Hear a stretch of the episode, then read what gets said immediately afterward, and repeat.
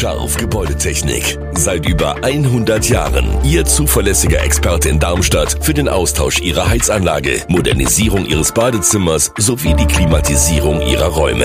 Erwarten Sie mehr von uns, als Sie es gewohnt sind. Scharf Gebäudetechnik.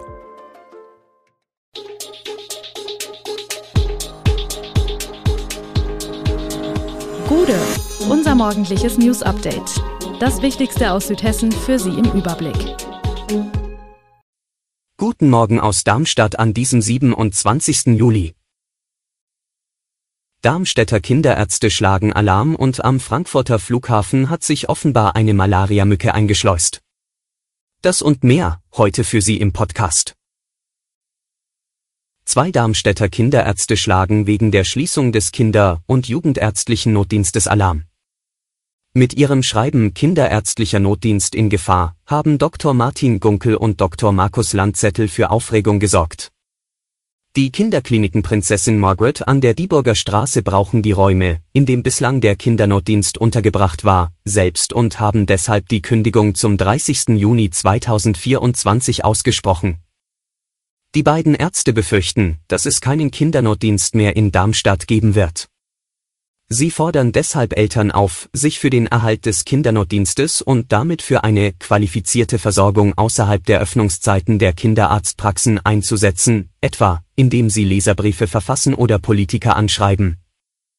Eine Mutter, deren Kind bei Landzettel in Behandlung ist, hat daraufhin am Dienstag 25. Juli eine Online-Petition bei Change org gestartet und den Aufruf veröffentlicht. Mit Erfolg, bereits 14 Stunden später hat die Aktion 11.311 Unterstützer gefunden. Die Kommentare derjenigen, die unterschrieben haben, ähneln sich. Es sei jetzt schon schwierig, am Wochenende oder abends mit einem kranken Kind irgendwo Hilfe zu erhalten. Die Vorstellung, ohne kinderärztlichen Notdienst in einer Notlage mit krankem Kind zu sein, fühle sich beängstigend an.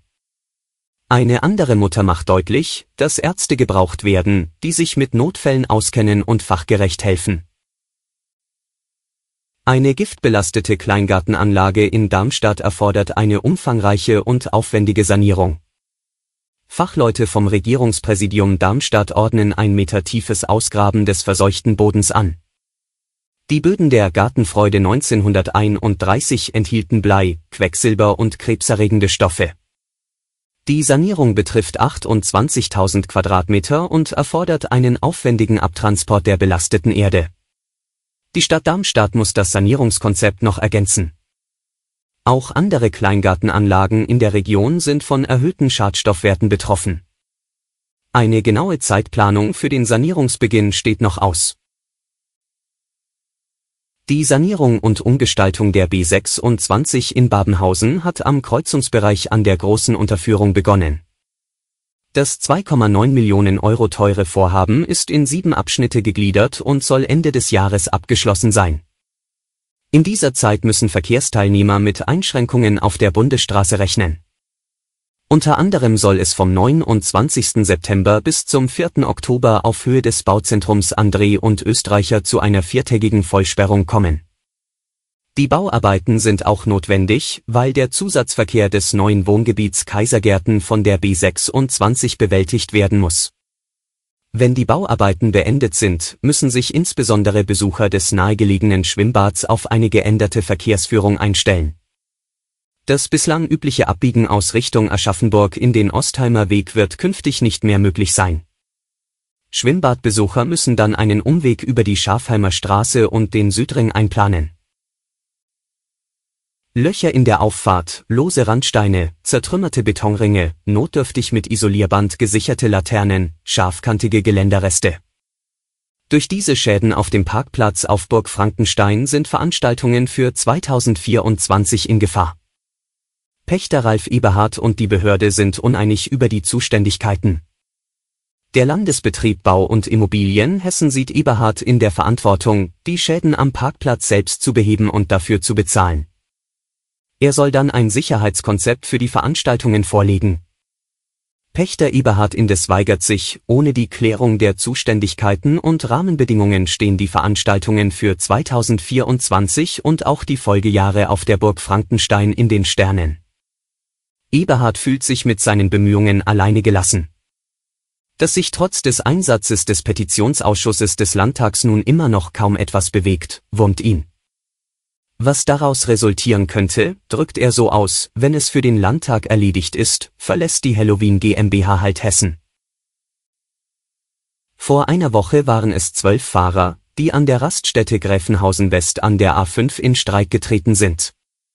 Inzwischen sind es nach Angaben von Gewerkschaften und Polizei etwa 110 in Gräfenhausen West und 10 bis 20 auf der anderen Seite der Autobahn, an der Raststätte Gräfenhausen Ost. Die Versorgung und die hygienische Lage beschrieb Michael Rudolph, Vorsitzender des Deutschen Gewerkschaftsbunds Hessen-Thüringen, am Mittwoch als bedenklich. Der Rastplatz sei schlicht und ergreifend zu klein. Daher suche der DGB nach einem Ausweichquartier für alle Fahrer und Sattelzüge in einer Kommune in der Nähe. Details zu Anfragen oder Gesprächen mit Kommunen verriet er nicht. Nur so viel, denkbar sei ein Platz vor Messehallen oder ein großer Parkplatz. Möglich sei, dass noch weitere Fahrer ankommen. Der Rastplatz Gräfenhausen West ist mittlerweile für Lastwagen gesperrt, wie ein Schild an der A5 anzeigt. Auch die Polizei steht an der Raststätte und verweist Lkw-Fahrer auf andere Orte zum Rasten. Am Frankfurter Flughafen gibt es einen Malariafall. Wie am Mittwoch bekannt wurde, hat sich ein Beschäftigter des Flughafens mit der Tropenkrankheit infiziert. Zuerst hatte der hessische Rundfunk über den Fall berichtet. Die Infektion erfolgte demnach zwischen Ende Juni und Anfang Juli. Aufgrund der langen Inkubationszeit ist es unmöglich, die Infektion mit einem bestimmten Flug nach Frankfurt in Verbindung zu bringen. Angaben über den Gesundheitszustand des Infizierten wurden aus Datenschutzgründen keine gemacht. Malaria wird von Stechmücken übertragen.